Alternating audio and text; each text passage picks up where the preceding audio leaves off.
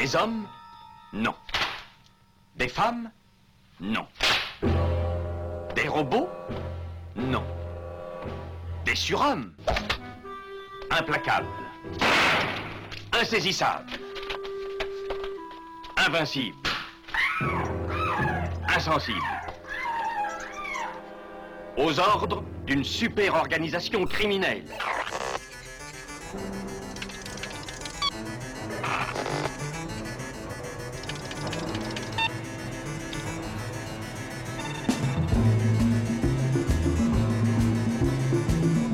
Impossible Rien n'est impossible pour... Culture prohibée.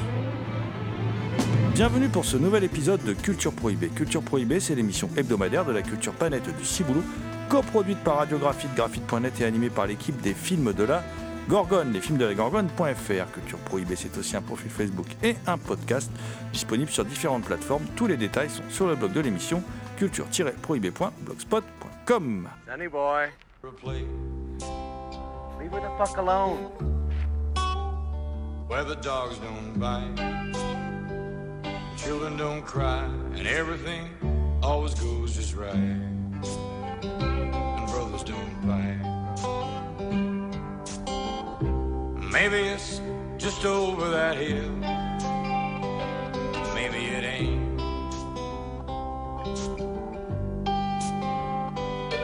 Au sommaire aujourd'hui, une émission spéciale fantastique et horreur avec les nouveaux opus de la collection British Terrors de SC.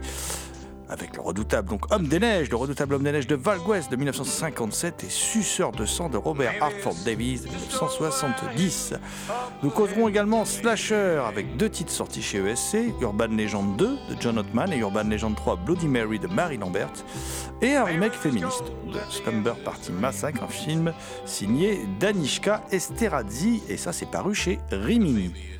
Nous causerons également de quelques bombes parues chez Extra Lucid Film, à savoir Sonny Boy de Robert Martin Carroll, L'ambulance de Larry Cohen, My Heart Can't Beat Unless You Tell It To euh, de Jonathan Quartas. Euh, Tout ça c'est sorti donc chez Extra Lucid Film et nous terminerons par un film sorti chez, chez Condor, euh, à savoir Post Mortem de Peter Bergendi.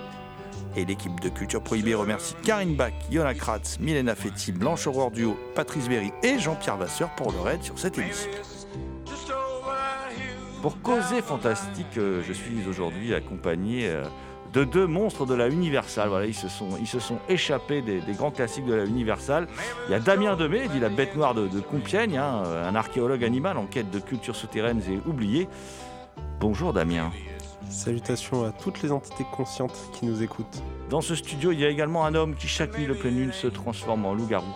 Le fameux loup-garou Picard, et qui en profite d'ailleurs pour enregistrer une émission qui s'appelle La découte du cinéma, que vous pouvez écouter sur RCA. Et cet homme, il s'appelle Thomas Roland. Euh, bonjour mon petit loup-garou Picard préféré. Bonjour Damien, bonjour GG et bien évidemment bonjour à toutes. And maybe it ain't. Débutons avec les dernières sorties de chez ESC dans la collection British Terrors. British Terrors, euh, collection fort sympathique, euh, dans laquelle on peut voir quelques Terrence Fisher par exemple, quelques films à sketch de la Amicus, et puis là, deux films, j'ai envie de dire un peu, un peu aux antipodes, très très différents l'un de l'autre. Il va y avoir Le Redoutable Homme des Neiges, un film de Val West, un film de 57, euh, euh, un film au scénario de Nigel Neal avec Forrest Tucker, Maureen Connell, et puis surtout Peter the Legend Cushing. Voilà. Euh, et donc euh, ce film, qu'est-ce que ça raconte? Ça raconte l'histoire ben, du docteur Rollason, qui est donc euh, joué par Peter Cushing, qui se joint à l'expédition de, de, Tom Friend pour traquer le mythique Yeti au cœur de l'Himalaya, en dépit des avertissements de son épouse et du mystérieux prêtre tibétain qui dirige le monastère de cette région majestueuse. Voilà. Et donc, évidemment, ils vont partir à la recherche du Yeti. Et évidemment, ça va être un, parcours plein de révélations pour le docteur euh, Rollason. Alors, le film est sorti quelques mois après Frankenstein s'est échappé. Et c'était euh, la deuxième fois que Peter Cushing donc, bossait avec la Hammer Film. Et euh, on est, tout du moins dans le fantastique horreur, quoi. Et on est là dans le. J'ai envie de dire. Là, c'est mis dans les British Terrors, bon, parce qu'on parle du Yeti, mais c'est plus, on est plus dans le film d'aventure, en fait. hein. Euh, D'ailleurs, le Yeti, Val West, qui est un fort bon réalisateur, hein, quand même, faut, faut jamais l'oublier. Euh, en 57 également sort euh, un film scénarisé par Nigel Neal également et réalisé par Val West qui s'appelle La Marque, donc qui est un film quand même vraiment marquant hein, dans l'histoire de la science-fiction et euh, qui est un film qui va euh, euh, comment dire générer des suites voilà et qui est un film qui est vraiment important dans l'histoire du, cinéma de genre. Là, on, retrouve chez chez Val Guest euh, l'idée de faire un film d'aventure, mais en même temps de, faire un, film aussi très spirituel. C'est très très intéressant.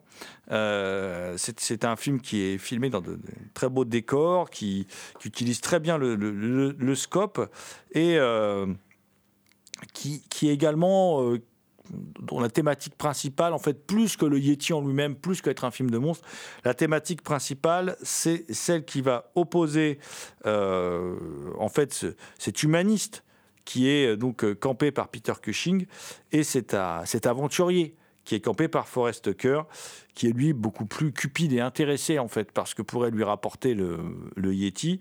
Euh, et euh, le Yeti d'ailleurs qu'on ne voit jamais vraiment dans le film, qu'on ne voit que par euh, que des petites parties. C'est très efficace, ça fonctionne très bien. hein. Le, film est très sobre, très élégant. C'est dans un très très beau, très très beau noir, noir et blanc. Et puis surtout, c'est un film spirituel parce que c'est un c'est un parcours spirituel pour le personnage de, Peter Cushing qui, euh, au départ, euh, a une sorte de confiance aveugle dans l'espèce humaine et qui va remettre en question ses, certitudes en découvrant que ben, l'être humain il peut être beaucoup plus euh, cruel et euh, comment dire bah, salopard hein, voilà que ne peut l'être euh, en fin de compte cet homme des neiges qu'on qualifie d'abominable mais qui ne l'est pas tant que ça. Euh, j'a- j'ajouterais que euh, il n'y a pas beaucoup de bonus mais il y a surtout une présentation du film par Gilles Menegaldo qui est une très très bonne présentation qui bon, bien sûr il remet le film dans son contexte et tout ce que font toutes les tout- toutes les présentations mais surtout il soulève plein de pistes d'analyse autour du film plein de, plein de réflexions qui sont très très intéressantes. Et je vous conseille d'ailleurs aussi un ouvrage de Gilles Menegaldo qu'on trouve aux éditions Autrement, consacré à Frankenstein. C'est une étude, euh, une étude passionnante. Beaucoup plus bis, beaucoup plus barré, beaucoup plus psychédélique et suceur de sang. Un film de 71 de Robert Hartford Davies avec, excusez du peu, dans le même film quand même, Patrick McNee et Peter Cushing. Voilà. Il y a aussi Alexander Davion. Euh, il y a aussi la très très très très sexy Imogen Assal, euh, voilà, euh, qui était quand même surnommée, c'est pour dire, voilà, son surnom c'était the, Countess of Cleavage, voilà. Donc tout est dit, hein, voilà. Donc d'ailleurs c'est à peu près dans le film, elle est, là pour son cleavage, voilà, pour dire les choses, les choses très clairement. L'histoire du film, c'est l'histoire d'un jeune diplômé d'Oxford qui part en Grèce et qui tombe sous l'emprise d'une vampire aux pratiques sadomasochistes, donc la, fameuse Imogen Assal, la fameuse Countess of Cleavage. Euh, et bon, bah, ses amis partent à sa recherche en Grèce. Voilà. Alors du coup, bon, très sympa, Patrick McNee, Peter Cushing, pour eux, un voyage en Grèce, ça se refuse pas quand même. hein. Euh, bon, ils volent un peu la vedette quand même à Alexander Davion, du coup, hein, qui est plus censé être le, héros du film, mais il est un peu fade quand même pour, euh, comme, comment dire, comme acteur. Et euh, bon, le film est typiquement des, années 70. On est plus, euh, on peut plus le rapprocher des deux derniers Dracula de la Hammer, comme Dracula 73. Enfin, en français, ça s'appelle 73. En anglais, il s'appelle Dracula AD 1972. Je ne sais pas pourquoi, mais il a pris une année euh, lors de la traduction du titre euh, en France. Et bon. Euh, la, vampire, donc campée par la belle Imogen Assal, euh, et en plus une vampire un peu, atypique. Elle est séductrice, elle est, c'est une femme forte, et puis surtout, elle a, euh, elle a pas l'air d'être trop embêtée avec ce qui embête habituellement les vampires là et tout ça et tout. Ça l'embête pas beaucoup. Elle, Euh, bon, après c'est le paradis de la défense, c'est le paradis du, euh, des, des tripes surréalistes, euh, des images stroboscopiques. Voilà, on est un peu dans un film très très 70s. Et euh, on peut même voir d'ailleurs une actrice de chez Jean Rollin euh, qui joue dans le très bon La Rose de Fer, tournée en Picardie euh, au cimetière de la Madeleine à Amiens, Françoise Pascal, qui est qu'on peut apercevoir dans une scène d'orgie un peu barrée, un peu, un peu étrange, voilà. Et bon, c'est un film assez trépidant. Euh, c'est assez rigolo de voir euh, Patrick McNee, euh, qui est un diplomate britannique, mais qui passe son temps à foutre des bourre-pifs à tout le monde, qui aime bien la bagarre. Et il y a même, il y a même, comment dire, à un moment. une, poursuite entre lui et puis la vampire qui vaut son pesant de cacahuètes. Bon, là, c'est pas la meilleure scène du film, mais je pense c'est involontairement assez drôle. Voilà. Donc, mais le film est assez sympathique. Son côté un peu porte-nawak, voilà, lui confère un cachet. Euh, D'ailleurs, Nicolas Stenzik, dans les, dans, les bonus, revient hein, sur les problèmes de production rencontrés par le film, le fait qu'il y ait des scènes additionnelles qui ont été tournées après, qui lui donnent certainement ce côté foutraque, mais c'est pas grave. Euh, c'est, euh, comment dire, c'est un film vraiment plaisant, c'est c'est le film d'une époque. Et puis, euh, c'est le film qui, bah, qui vous permettra de découvrir Imogen Assal, hein, quand même, qu'on n'a pas vu beaucoup au cinéma parce que la, pauvre est morte, euh, est morte très jeune. Elle est née en 42, elle est morte en 80. Et euh, elle, a un peu tourné au cinéma, pour surtout exploité pour sa, pour sa, pour sa plastique. Et donc, bah, rien que pour le plaisir de voir Imogen Assal, actrice principalement de télévision, euh, voilà, vous pouvez voir ce film. Puis Patrick McNee et Peter Cushing ensemble dans un produit bis avec des jeunes qui prennent du LSD, qui se défoncent et puis des vampires sexy. Ma foi, j'ai envie de dire, au milieu d'orgies, tout ça est assez sympathique. Euh, voilà, tout ça est bien prude, hein, je vous rassure, mais c'est toute une époque qu'on a plaisir à retrouver. n'est qu'une légende urbaine. Légende urbaine, mon cul.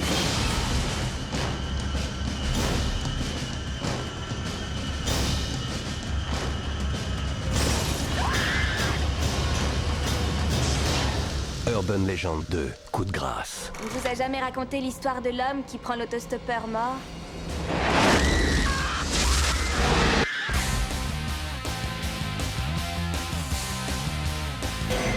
Dans ce studio, il y a, il y a, comment dire, un homme qui aime, enfin qui préfère les, les- les tueurs masqués euh, euh, aux, aux vampiresses, euh, au charme félinien.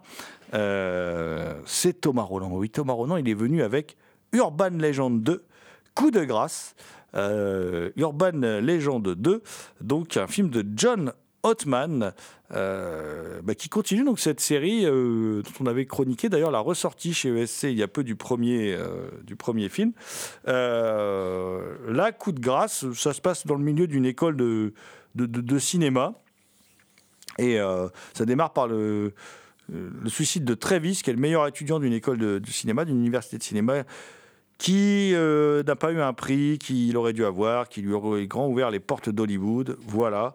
Et, euh, tous les gens qui ont participé à ce projet de film voilà, euh, universitaire trouvent la mort. Et donc, euh, eh bien, d'autres étudiants, dont Ami euh, et euh, Trevor, des passionnés en plus de légendes urbaines, vont essayer de comprendre, enfin de résoudre euh, l'énigme. Eh bien, moi, j'aime beaucoup. J'aime beaucoup Urban Legend 2. Je trouve que c'est un, bon slasher. Euh, John Ottman, euh, il est monteur, il est musicien. Et je trouve que ça se, ça se sent dans la façon dont il a, dont il a de mettre en scène son film. Et c'était aussi un film qui est très cinéphile. hein. Alors, euh, on va dire, ouais, mais non, ça, ne regarde que les cinéphiles, comme on, comme on l'a déjà dit. Mais moi, je trouve ça amusant parce qu'il y a plein de petites références à plein de films. Alors, bien sûr, il joue aussi avec les codes, le cinéma vérité, tout ça, de la façon dont il filme des meurtres. Mais il y a, par exemple, il y a, il y a, un, il y a- il y a un élève russe, d'origine russe, qui a sa propre caméra. Alors, évidemment, c'est l'homme à la caméra. les, les- les- les décors font très expressionnistes. Les décors de, de, de, l'université font très expressionnistes. Et Il y a plein de petits trucs comme ça qui font que le film, pour moi, est très sympathique. En plus, je trouve que c'est très bien fait, je trouve que c'est très bien mis en scène. Euh, il y a un très bon travail sur le son, sur, euh, sur le montage. Et euh, il y a une continuité avec le premier. On retrouve le personnage de la, Il y a- de la, de la gardienne, là, euh, qui fait le lien, alors qu'il a changé d'université, parce que ceci, parce que cela, elle en disait trop, elle en savait trop. Enfin bref. Et donc, elle se retrouve dans une autre université où il y a encore des meurtres, la pauvre, elle n'est pas aidée. Hein. Et- Mais elle se prend toujours pour Foxy, hein, pour Foxy Brown. Et euh, il y a aussi un épilogue que je trouve très drôle, qui est très drôle, qui fait un clin d'œil euh, au premier film. Hein, En plus, c'est. Enfin, je vais pas révéler la fin, mais la fin, elle, va un peu à l'encontre de tous les autres slashers. Il y a, de l'ironie, il y a de l'humour. Moi, je trouve que c'est, moi, je trouve que c'est un excellent slasher. Euh, Je me demande même s'il n'est pas supérieur au premier, en fait. Ah, alors, moi, je trouve qu'il est meilleur que le premier. Voilà, en, le voyant, en le revoyant, je me suis dit, mais comment j'avais pas gardé un meilleur souvenir de ce Il est meilleur que le premier. Euh, effectivement, alors en plus, l'idée de tourner dans des. Puisqu'ils filment tous des films, ils font des films d'étudiants. Donc, ils tournent dans des décors, parce que bon, c'est quand même une université, on croirait les studios Universal. Ils ont des moyens, hein, faut dire. Donc, du coup, il y a des meurtres dans, des, dans des décors de cinéma un peu originaux. C'est- vraiment un avion. Enfin, bon, bref, voilà. Il y a, y y a des trucs assez originaux. Euh, comme tu le dis, alors je crois qu'en plus c'est son seul film à Hotman je crois qu'il a rien réalisé d'autre. C'est c'est du gâchis. Franchement, euh, le film est très fun, très drôle. C'est un des premiers rôles d'Eva Mendes au cinéma, euh, qui, est, toute jeune. hein, euh, et euh, il y a aussi comment. puis une manière de se moquer des fraternités aussi, tout ça, qui, qui, qui- qui, je trouve, c'est, assez bien amené.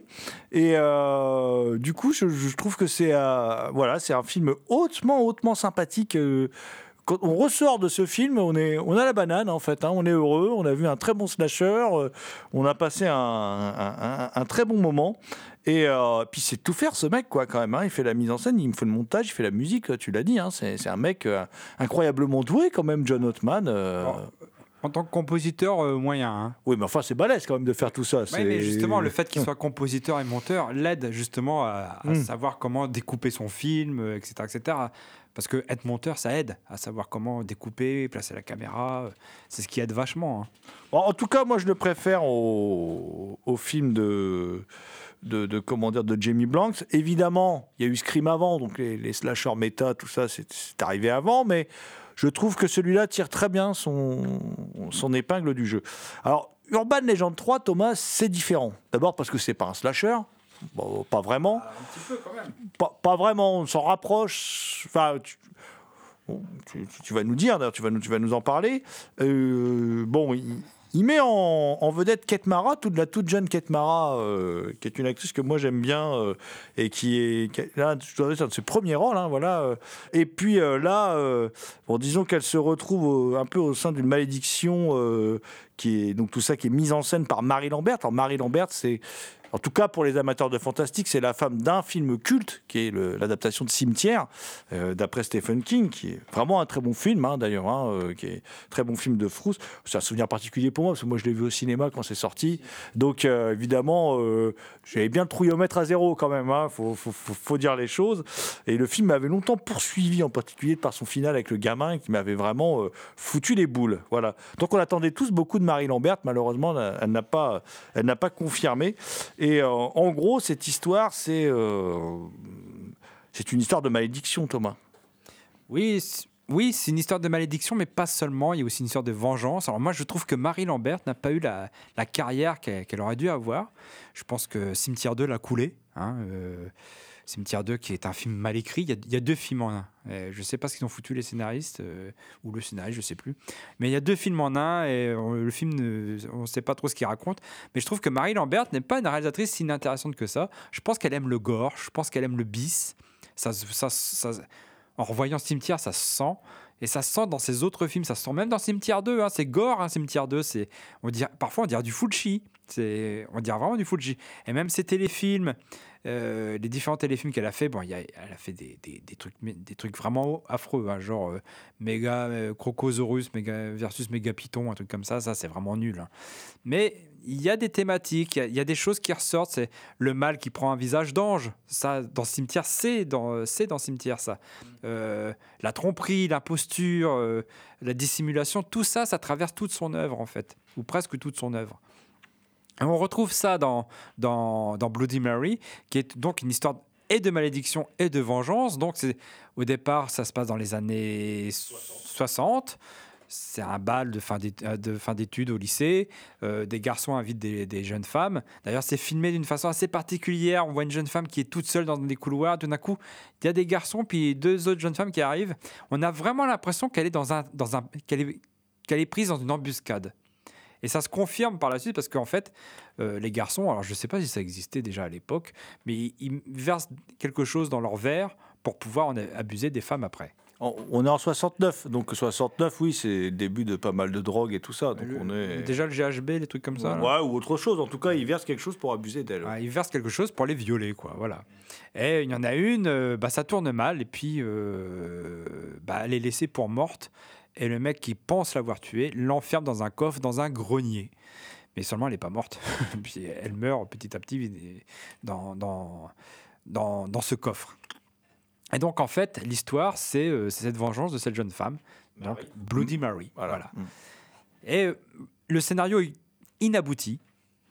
Parce qu'il y a des thématiques, mais on sent que c'est inabouti, on sent que c'est une petite production, qu'il n'y a pas beaucoup de thunes, etc. Mais il y a des choses, qui, elle dit des choses dont on parle maintenant, c'est-à-dire... euh, C'est un film MeToo, quelque oui, part. c'est un, voilà. fi- c'est un film MeToo avant Mm. MeToo. Mm. C'est euh, les hommes euh, qui sont responsables de la mort de cette femme, et ben, ils se sont devenus des hommes importants, des politiciens, etc.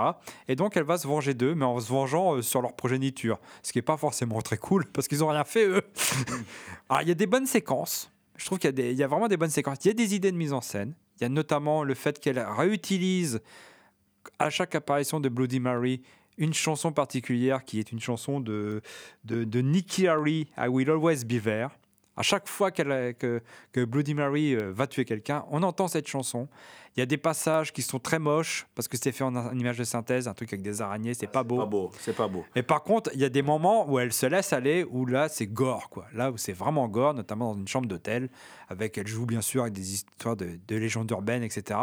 Mais c'est inabouti, euh, tant dans l'écriture que dans la mise en scène. Mais moi, je trouve pas que le film soit inintéressant, et je trouve qu'on retrouve bien euh, toutes les thématiques qui font euh, le cinéma, euh, tant pour le grand écran que pour la télévision de, de, de Marie Lambert. Mais c'est évidemment le plus faible des trois.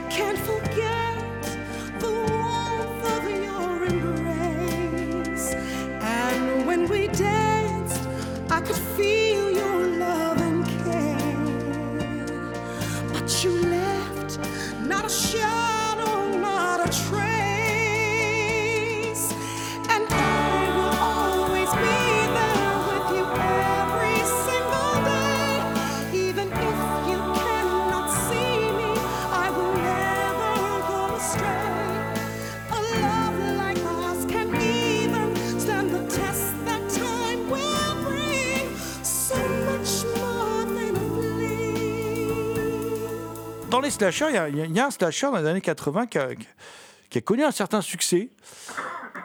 Qui n'est pas un grand slasher, mais que moi j'aime bien, hein, euh, personnellement, l'original, Slumber Party Massacre, là, qui est, euh, un slasher avec un tueur qui a une énorme perceuse. La symbolique phallique est évidente. hein. Ce film-là, Slumber Party Massacre, donc ce, petit classique des, années 80, hein, euh, il y a très peu de temps, a été en 2021 donc euh, pour Sci-Fi Channel. C'est plutôt pour la télé. Bon, c'est c'est bien gore hein, pour de la télé, mais enfin bon, aujourd'hui avec euh, bon, tous les circuits de distribution qui existent, euh, on fait des choses très gore pour la pour la, pour la télévision. hein. Et ce Slumber Party Massacre, donc euh, remaké par Danishka euh, Esterhazy, que moi je découvre avec ce film, hein, qui est euh, en fait une relecture MeToo de, de, Slumber Party Massacre, euh, totalement assumée hein, d'ailleurs, hein, euh, où on, a euh, Danny et, ses amis qui sont en route pour une inoubliable soirée pyjama euh, et qui, qui en fait vont aller passer la nuit dans une cabane isolée. Et puis en fait, bah, ça, ça se passe pas très bien parce que il y a un tueur, il y a un tueur, comment dire, armé d'une perceuse qui rôde autour. Mais est-ce qu'elles y sont vraiment allées par hasard? Bah non, évidemment, puisqu'il y a eu un prologue avant où on, a découvert que oui, s'est passé des choses hein, dans cette dans cette maison auparavant. Qu'est-ce qu'elles sont allées y faire? Et euh, et il y a deux maisons hein, de chaque côté de, ce lac. hein, c'est ça qui est assez rigolo. Euh, et dans l'autre maison, il y a que des garçons. Et euh, des garçons qui sont des fans de true crimes, ce qu'on appelle aujourd'hui les true crimes, les podcasts euh, consacrés. Donc du coup, ils connaissent tout par cœur, les crimes et tout. Tandis que elles, les filles, elles y vont dans un autre but.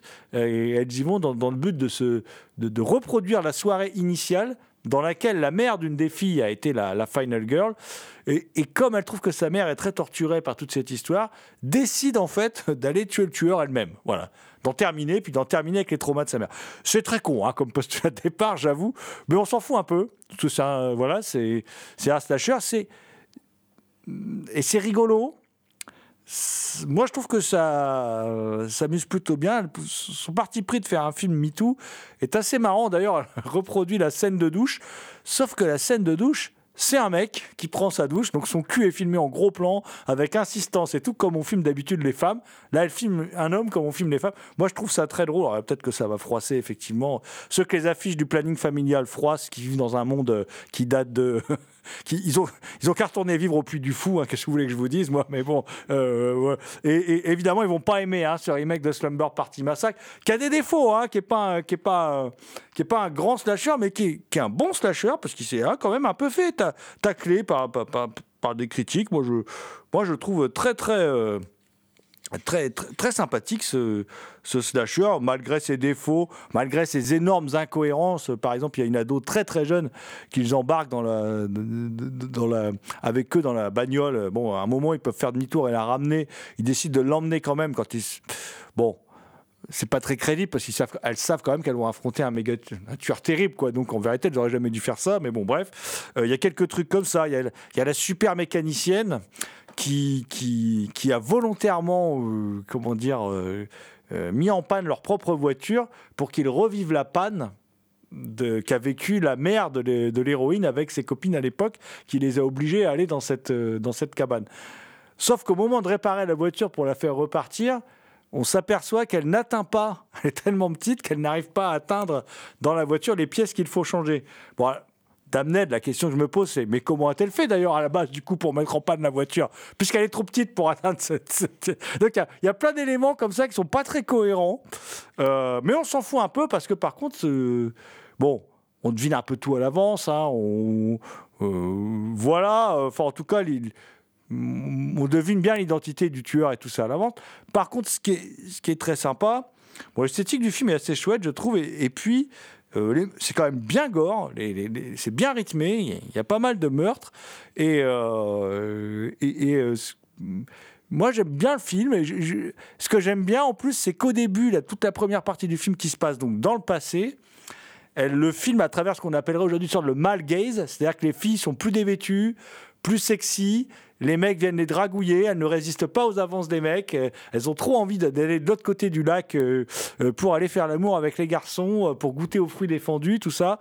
Et dès qu'on arrive en 2021, c'est le female gaze qui prend le pouvoir. J'ai- J'aime bien toutes ces idées-là de, de, mise en scène et euh, qui, font que ça donne un côté sympa au film. Bon, c'est pas vraiment abouti euh, parce que le, le, film, en fin de compte, tombe dans les travers de ce qu'il dénonce et tout. Donc, du coup, ça, ça fait un peu foirer le film. Mais c'est pas grave, moi j'aime bien.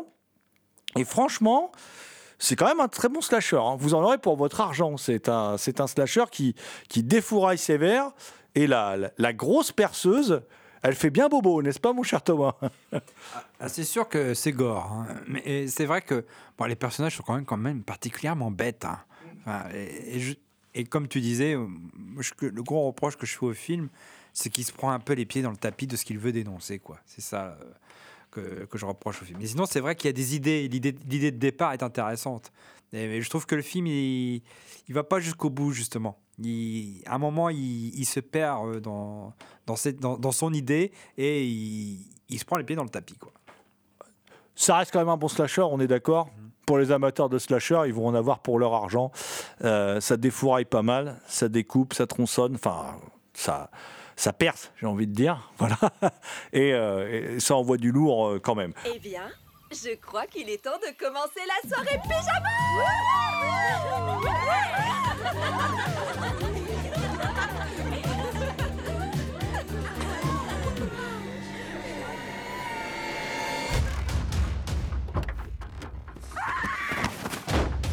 Alix, tu saignes C'est pas mon sang. Vérifiez toutes les fenêtres. Qu'est-ce qui se passe? Maintenant Peu importe ce qu'il fera. On est prête.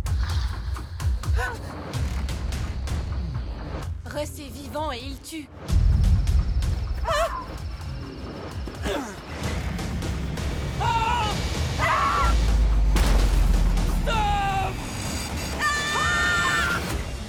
Autre film qui envoie du lourd, euh, ce sont euh, trois films là qui sont sortis euh, chez nos amis d'Extra Lucide Film.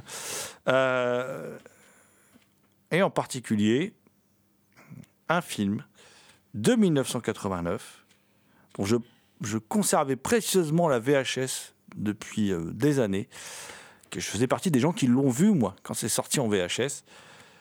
Lorsqu'on a vu ce film, on s'est tous dit, mais qu'est-ce qu'on vient de voir? C'est Sonny Boy de Robert Martin Carroll, un film de 89 avec David Carradine qui interprète, on ne sait pas trop, une femme, un homme. Il est constamment habillé en femme, en tout cas, on ne sait pas trop. Euh, Paul Smith, torsionnaire quand même dans le film d'Alan Parker, euh, Midnight Express, difficilement oublié quand même. Et Brad Dourif, en sorte de, Brad Dourif, merde, en sorte de punk complètement dingue. Euh, rien que pour la distribution, voilà, c'est quelque chose. Ça raconte quoi, Sonny Boy? Ben, Sonny Boy, c'est un gamin en fait que des tarés notoires qui ont la main sur une ville, qui sont des sortes de ploucs, mais des ploucs délirants, euh, voilà, un peu mystiques, un peu étranges, qui vivent dans un endroit reculé, un peu comme la, comme si la la, baraque de, de dans Massacre à la tronçonneuse 2, euh, voilà, avec le dogme et tout ça, là, c'était euh, c'était détenu par des gens qui dirigent une sorte de ville de Plouc, qui, qui, qui terrorisent cette ville de Plouc. Les flics ont peur d'eux, tout le monde a peur d'eux, le docteur a peur d'eux, voilà, et c'est eux qui, dirigent la ville. Et cette, euh, cette comment dire, euh, ce, Paul Smith, une ordure finie qui est un méchant incroyable. euh, est copain avec euh, Brad Dourif, voilà. Et lui, il vit tranquille dans son, dans son petit endroit étrange, là, euh, avec sa femme, David Carradine. Donc, voilà. Et euh, qui est aussi chanteuse à ses heures perdues. Je rappelle que David Carradine, d'ailleurs, était vraiment chanteur, parce que lui, il a enregistré des albums, d'ailleurs, ça s'entend. C'est plutôt émouvant quand il chante dans le film. Et un jour, Brad Dourif, qui est un de leurs potes, qui gravite autour d'eux, il y a aussi un petit vieux étrange là, qui gravite autour d'eux, enfin bref, qui sont des sales types, en fait, vole une bagnole. Parce que c'est une gigantesque cache chez lui. Il récupère plein de trucs, des télés, des machins, que des trucs volés. Il vit que de ça, de toute façon, on ne sait pas trop de quoi il vit. Et dans cette bagnole, il y a un bébé. Et il décide de garder le bébé, enfin surtout euh, la femme, hein, euh, qui lui fait un chantage. Et donc Paul Smith décide d'élever le bébé comme lui, il a été élevé. Donc il le met dans une, euh, baraque en tôle. Il lui met une chaîne autour du cou. Et bah, le gamin restera là jusqu'à sa majorité. Et quand il a, enfin même à vie, hein, je pense que c'était prévu qu'il reste à vie. Et quand il a besoin de lui pour aller terroriser quelqu'un et tout, il le détache, il le met dans sa voiture, puis il le lâche. Comme ça, il va terroriser, manger, tuer euh, ses ennemis. Voilà. Donc, c'est ce fameux Sonny Boy, et euh, donc euh, élevé à la dure, c'est le moins qu'on puisse dire, qui d'ailleurs, pour son anniversaire, je sais plus si c'est pour ses 4 ans, je crois, à un moment, 3-4 ans, voilà, son père lui offre le don du silence, il lui coupe la langue. C'est son cadeau. Et, puis évidemment, euh, il va y avoir une jeune fille qui va un peu tomber sous le charme de ce Sonny Boy. Sonny Boy va aussi tomber sous le charme de cette jeune fille. Et puis, ça va être la destinée de ce Sonny Boy au milieu de ce monde euh, étrange. Ce Sonny Boy qui va vivre une aventure digne un peu, qui est une sorte de remake aussi, on en parle jamais, mais de, du- de The Bride of Frankenstein, je trouve un peu de, euh, de James Well. euh, parce qu'il vit un peu les mêmes péripéties. Quoi. Il rencontre euh, la fiancée, il découvre l'alcool, il est pourchassé par les, les gens du village armés jusqu'aux dents qui veulent le tuer. Donc on est très proche de tout ça. Et ce film, pour moi, c'est un miracle. Photo superbe. Alors la musique, qui est un peu pompée d'ailleurs, qui revient tout le temps, tout le temps, c'est même pas gênant. Il y a une sorte de miracle qui s'opère sur ce film, qui est un peu un film magique, euh, où Robert Martin Carroll fait le film de sa vie. C'est son seul grand film, hein, c'est son seul film euh, extra- un film extraordinaire pour moi. Et euh, j'ai réévalué en le revoyant. Je suis content parce que des fois, on revoit des films comme ça qu'on a adoré à l'époque de la VHS, on est déçu. Et là, non. Et la copie est quand même chouette. Et ce qui est vachement intéressant en plus dans ce film, c'est que ce gamin, il est quand même humilié, il est torturé pour être amené à l'état d'animal en fait. hein, euh, et, malgré tout, euh, les parents ne sont jamais montrés comme des monstres. Il y a, y a un vrai amour pour les personnages et ça fait un, un film de frics très très étrange, très hors norme, très singulier, qui pour moi est un film unique, mais à posséder absolument dans sa vidéothèque, euh, parce que c'est un exemple unique de ce que le cinéma peut produire euh, de manière complètement hallucinante, avec un producteur italien qui est venu s'égarer, producteur de Nanar, qui est venu produire ça. Comment on a pu accoucher d'un tel film, d'une œuvre si personnelle, une œuvre qui s'inscrirait presque, j'ai envie de dire, dans le sillage de ce que pouvait proposer le, le nouvel Hollywood? Oui, c'est un film assez étrange. En plus, c'est un film qui vient tard. hein, C'est fin des années 80, il me semble. hein, C'est 88 ou 89. Donc, euh, effectivement, par rapport au Nouvel Hollywood, c'est très décalé. Et donc, euh, je pense aussi que le film a été. euh, bah, il le dit, Maxime Lachaud, dans les, dans les bonus, le film a été mal reçu parce qu'il est venu trop tard. Et par rapport à ce que tu, à ce que tu soulignes, c'est vrai que ce mec, c'est une ordure. une- mais vraiment, c'est un salopard.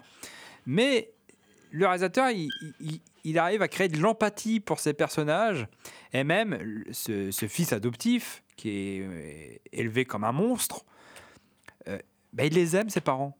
C'est ça qui est étrange. Mais en même temps, il connaît pas autre chose. Donc, il n'a pas d'autre référence que, que la façon dont ses parents adoptifs l'élèvent. Mais effectivement, il y a ce... David Carradine, on ne sait pas très bien s'il joue un homme qui est déguisé en femme ou s'il joue une femme. On a un indice, c'est-à-dire qu'à un moment, il donne le sein avec des faux seins chargés de lait. Donc c'est un homme déguisé en femme. Par contre, dans leur vie de tous les jours, il est considéré comme une femme. Ouais. Enfin, je pense, hein, moi, je, je pense que le moment où il donne le sein avec le- les faux seins, là, je pense que du coup, ça trahit. À la limite, il n'y aurait pas eu cette scène, on tout le long, on se serait demandé si c'était une femme. Oui, mais est-ce que c'est dans le film ou c'est pour le film? Tu vois ce que je veux dire? Hum, hum, hum.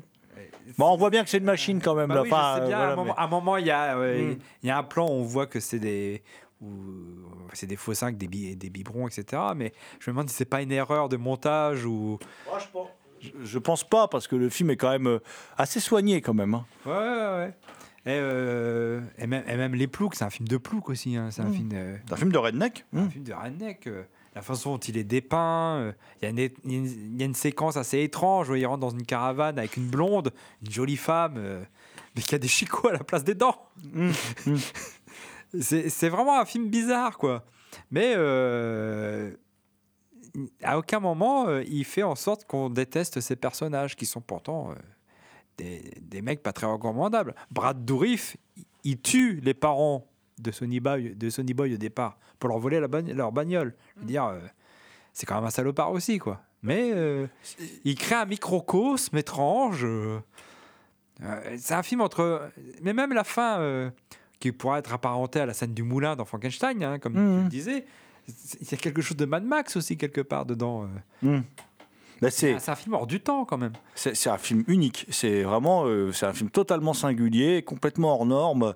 Et puis moi, je voulais, euh, je voulais quand même signaler que cet objet filmique non identifié, cet OVNI, voilà, euh, est, euh, est quand même magnifiquement éclairé par Roberto Dettore Piazzoli.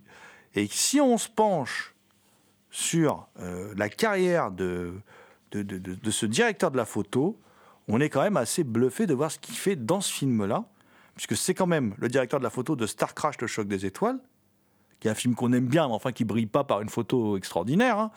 Euh, de Piranha 2. On même pas dire que ça. de toute façon, il y a même des scènes où on ne distingue strictement rien sur Piranha 2, donc euh, voilà. Euh, c'est c'est étonnant, même même la comment dire la musique de Carlo Maria Cordio, c'est quand même le mec qui fait la musique des films de Joe D'Amato, quoi. Troll 2, euh, euh, de Claudio Fragasso, ça par contre, le copain de Mattei, et qui fait la, BO de Horrible, avec l'ami Lui- Luigi Montefiori. Il y a euh, le gladiateur du futur aussi. Enfin bref, c'est pas le compositeur des BO les plus remarquables de l'histoire du cinéma. Et là, ça passe crème, quoi. C'est vraiment. c'est vraiment un film étrange, c'est vraiment un film. pour moi, c'est un film qui mérite totalement le statut de film culte. Vous écoutez Culture Prohibée spéciale fantastique et horreur.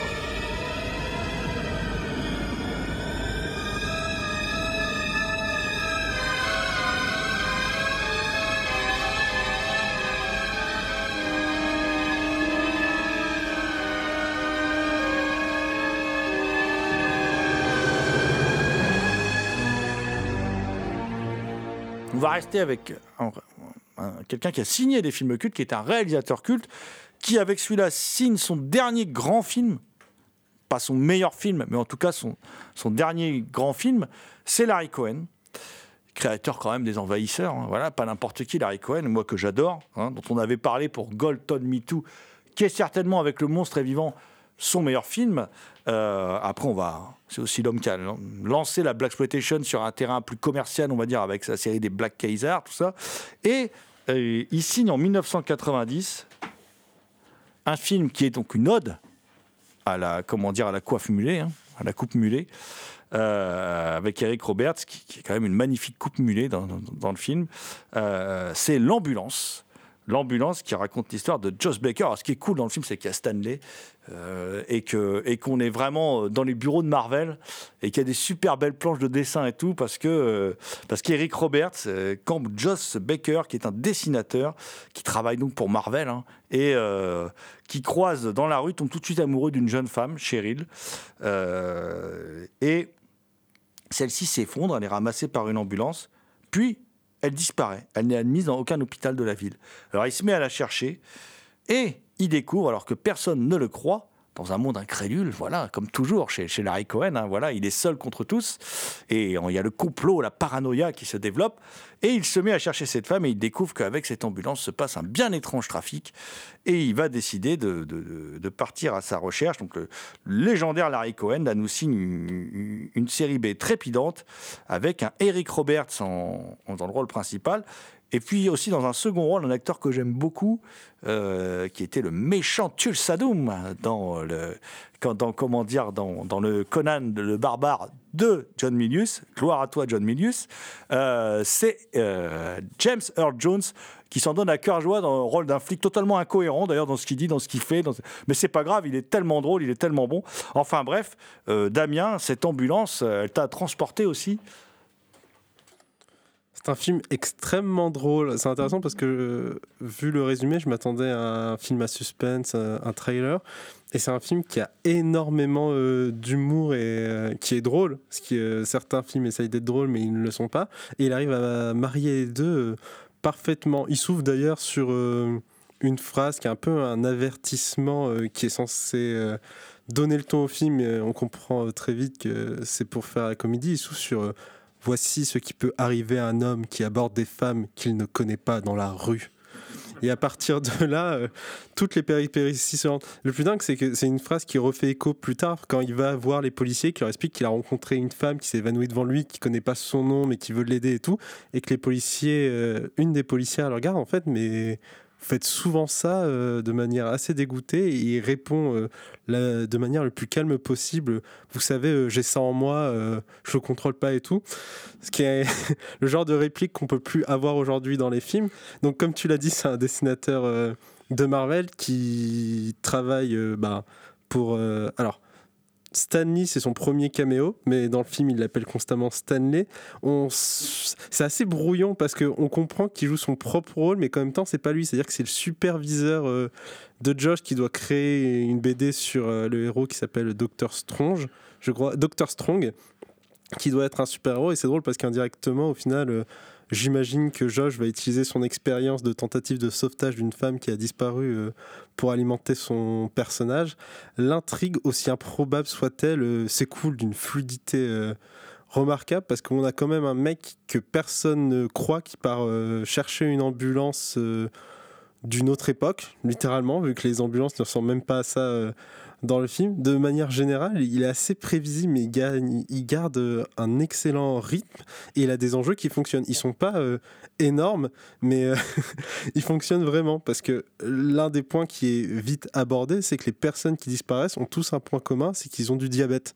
Ce qui est étrange parce que il y a- il y, a- il y a beaucoup, il y a énormément de choix pour choisir des victimes.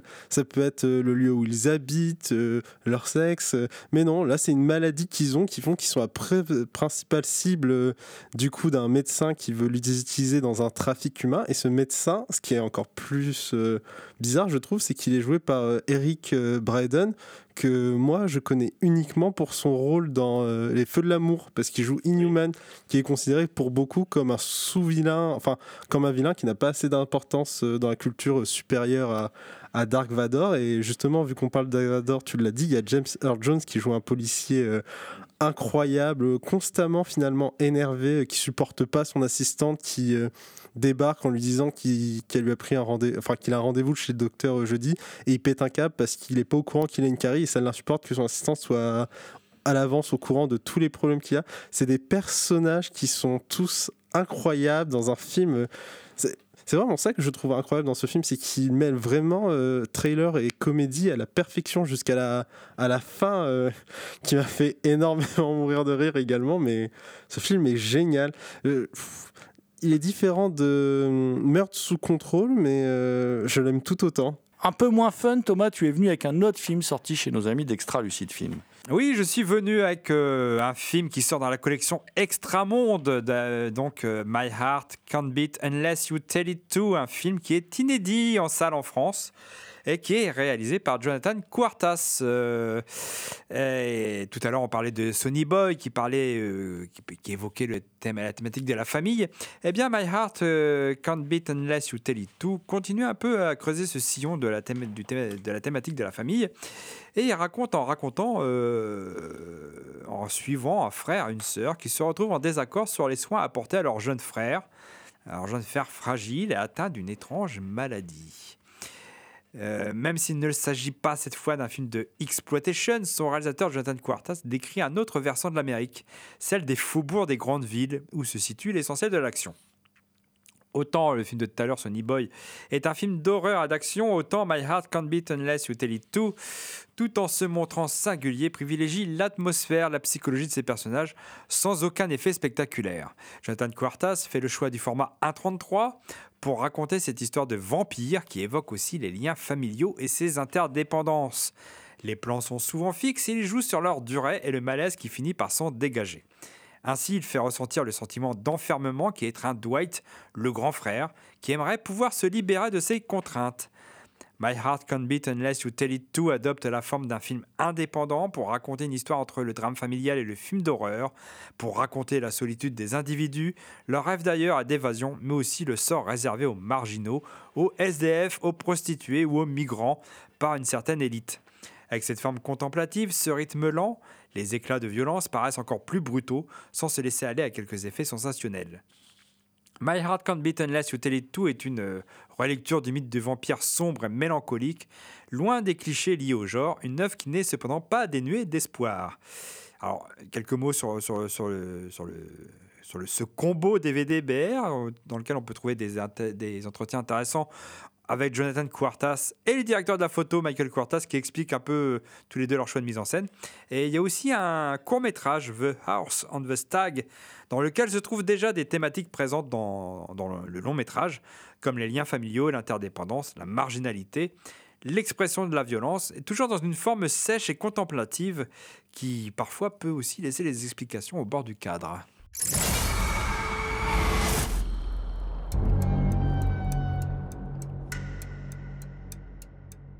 Des photos post-mortem de personnes décédées. Est-ce que c'est légal?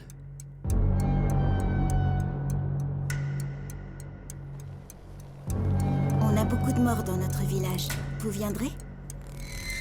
La terre est gelée ici. Impossible d'enterrer les dépouilles depuis des semaines.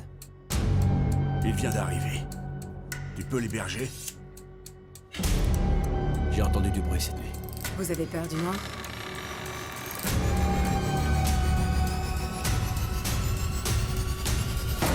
C'était quoi ça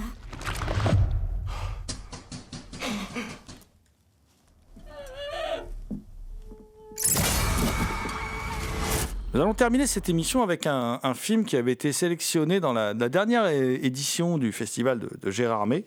Un film hongrois, c'est quand même particulier. Un film qui avait même été euh, d'ailleurs représenté la Hongrie euh, aux Oscars. Euh, ça, c'est plus étonnant quand même. Euh, même si c'est un film de très bonne qualité, mais c'est- plus étonnant de par le choix du film, parce que c'est un film vraiment singulier, un vrai film fantastique, euh, qui est un film de Peter Bergendy, qui est un film hongrois, donc qui raconte l'histoire suivante. Ça se passe en Hongrie en 1919. Et euh, on a Thomas, Thomas qui est revenu du front alors qu'il était laissé pour mort sur le champ de bataille et qui miraculeusement euh, revient du, front et travaille dans une foire itinérante. Et il est photographe post-mortem, c'est-à-dire qu'à la demande de- des familles, il va, euh, par exemple, je sais pas, il y a une jeune fille qui est morte, il va l'habiller, la faire belle et la poser entre les parents. Et ils vont prendre une photo comme si elle était, elle était encore vivante une, euh, une chose qui se pratiquait beaucoup auparavant, hein, qui se pratique plus du tout aujourd'hui évidemment, mais qui se pratiquait énormément, hein, le- les photographies post-mortem. Et euh, il y a une petite fille qui vient le chercher, une petite fille qu'il a d'ailleurs déjà vue en rêve hein, euh, euh, dès le début du film, au moment où il était euh, entre la vie et la mort. Et cette petite fille, Anna, euh, vient le chercher et elle, lui dit de venir dans, son village, qui est très endeuillé et qui surtout est hanté par des spectres quand même assez, assez agressifs. hein, euh, voilà, euh, ça rigole pas beaucoup.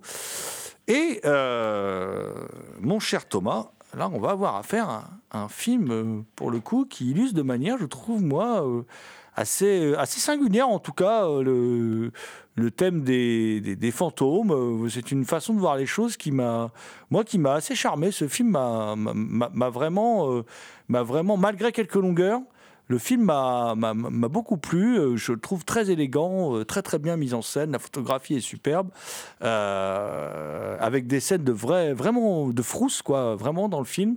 Seul regret, c'est que le film est un peu prévisible par contre dans son, dans son déroulé, mais je trouvais que c'était un film très très intéressant. Je suis d'accord avec toi. C'est le film est élégant, il est bien fait, il est bien fait, un, un beau scope, belle image, etc. Par contre, moi, j'ai jamais eu peur. Alors, Mmh. J'étais vraiment déçu. J'ai jamais eu peur. Et euh, bon, par contre, le film, il y a, il a- il y a des images chocs. Hein. J'ai jamais eu peur. Et bon, il y a un moment, je me suis un peu désintéressé euh, du film parce que ça ne fonctionnait pas beaucoup sur moi. Et euh, j'ai un peu vite vu où il voulait en venir même si je me suis un peu égaré à un moment, mais j'ai un peu vite vu où il voulait en venir. C'est, enfin, c'est l'histoire classique de- pour que les morts euh, trouvent le repos, en fait. hein. voilà, c'est ça, c'est, Mm. ça que ça raconte. Et donc, du coup, j'étais un petit peu déçu, mais c'est vrai que le film a quand même une identité, notamment certaines séquences euh, dans l'au-delà euh, qui sont assez étranges, qui- où il y a une mise en scène assez particulière. Mais moi, j'étais un peu déçu, en fait. hein.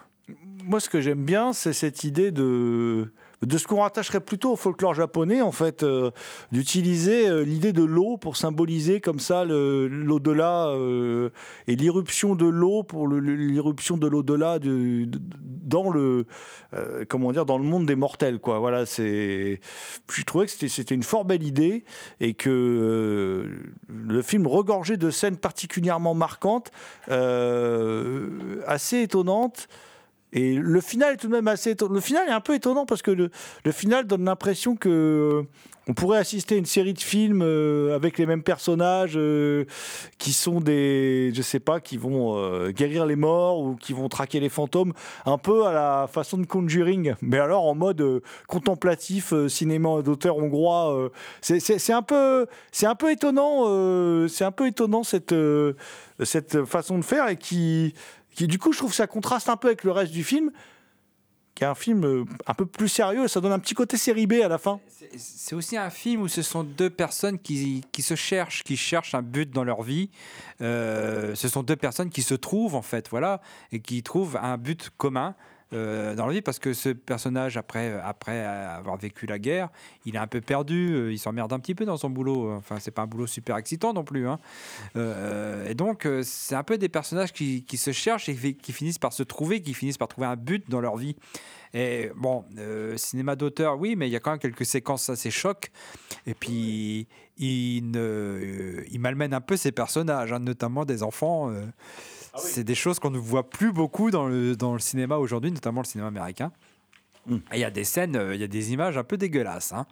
Oui, oui, ça, ça, ça- ça rigole pas. Et même cette relation entre la petite fille et l'homme est particulière quand même. C'est une euh, relation euh, euh, qui n'est pas amoureuse, mais qui est quand même, qui n'est pas charnelle, mais qui est amoureuse. En tout cas, voilà, c'est une relation un peu étonnante. On peut même se poser la question d'ailleurs si ce ne sont pas deux fantômes. Hein, euh, en fin de compte, c'est c'est ça la vraie question du film au bout du compte. Est-ce que ce ne sont pas deux fantômes en fait? Oui, moi c'est ce que, moi c'est ce que je pensais au départ, c'est qu'il était mort en fait. Mmh, qu'il était mort et qu'il avait une sorte de mission. Enfin, déjà, ils ont une mission. Bien sûr. Ils ont une mission et euh, quelque part, c'est un peu comme un duo de, de, de- de super-héros quelque part, euh, Mmh. comme une équipe de super-héros. Bon, ils sont deux seulement, mais il y a un peu ça quoi. Mais bon, moi c'est Bah, on peut douter de ça à un moment, parce qu'il y a un personnage qui vient sauver Thomas. Il s'appelle Thomas, le héros, comme toi, mon cher Thomas, même si tu n'es pas héros de ce film. Mais, euh, je suis bien vivant. tu es bien vivant, voilà. Mais euh, à un moment, il y a, je crois, je crois que c'est l'institutrice hein, qui, qui, en- qui en pince un peu pour lui. Qui, enfin, les femmes en pincent un peu pour lui. C'est un beau jeune homme, tout ça. Puis bon, il faut dire que euh, le village, bah, c'est un peu étrange, quoi. Donc, euh, ils ont pas beaucoup. ils voient rarement arriver un, un beau jeune homme dans le village, quand même. hein. C'est c'est un peu perdu, c'est un peu austère. Et puis bon, bah, c'est un peu glauque, hein, parce qu'on fait quand même porter, certaines familles font porter des, des sacs euh, en papier sur la tête des enfants. Il y a des images euh, particulièrement marquantes dans le film, hein, euh, pour pas qu'ils croisent le regard justement d'un fantôme ou pas qu'ils se fassent happer comme ça par le monde des, des- des morts. Donc c'est très particulier, il y a des, scènes très étranges, et elle va quand même le rechercher comme pour lui sauver la vie. C'est donc on peut se poser la question est-ce que simplement ils sont parvenus du royaume des morts et ils ont donc des des, dons paranormaux que n'auraient pas les autres. Euh, voilà, ce- c'est- ce qui pourrait être exploité d'ailleurs par le réalisateur s'il a envie de donner une suite euh, euh, à son film. Enfin bref, Post-Mortem, on vous le conseille, comme tu l'as dit, c'est un film de fantôme atypique, singulier. Euh, et dedans, on y voit des choses qu'on ne voit pas effectivement dans le, dans le tout venant, j'ai envie de dire, des, des films de fantômes, en tout cas, euh, ceux qui sont un peu produits à la chaîne ces dernières années, euh, un peu à cause de l'ami James Wan quand même, hein, voilà. et là, là, on est dans quelque chose d'un peu, enfin, de vraiment différent, de, de- de- vraiment très, assez singulier, même si au final, L'histoire est, assez classique dans le terme d'histoire de fantôme, mais le traitement reste assez singulier. euh, c'est ce qui en fait quand même un film, enfin pour moi une bonne surprise, vraiment un film à voir.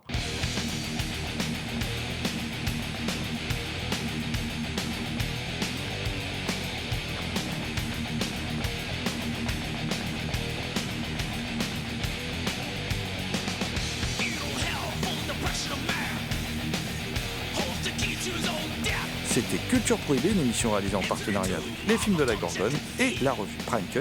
Culture Prohibée est disponible en balado-diffusion sur différentes plateformes. Toutes les réponses à vos questions sont sur le profil Facebook et le blog de l'émission culture-prohibée.blogspot.com.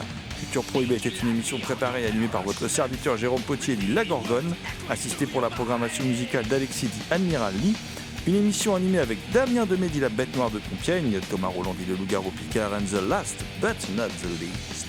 Je veux bien sûr parler de Léo Mania à la technique. Salut les gens, à la prochaine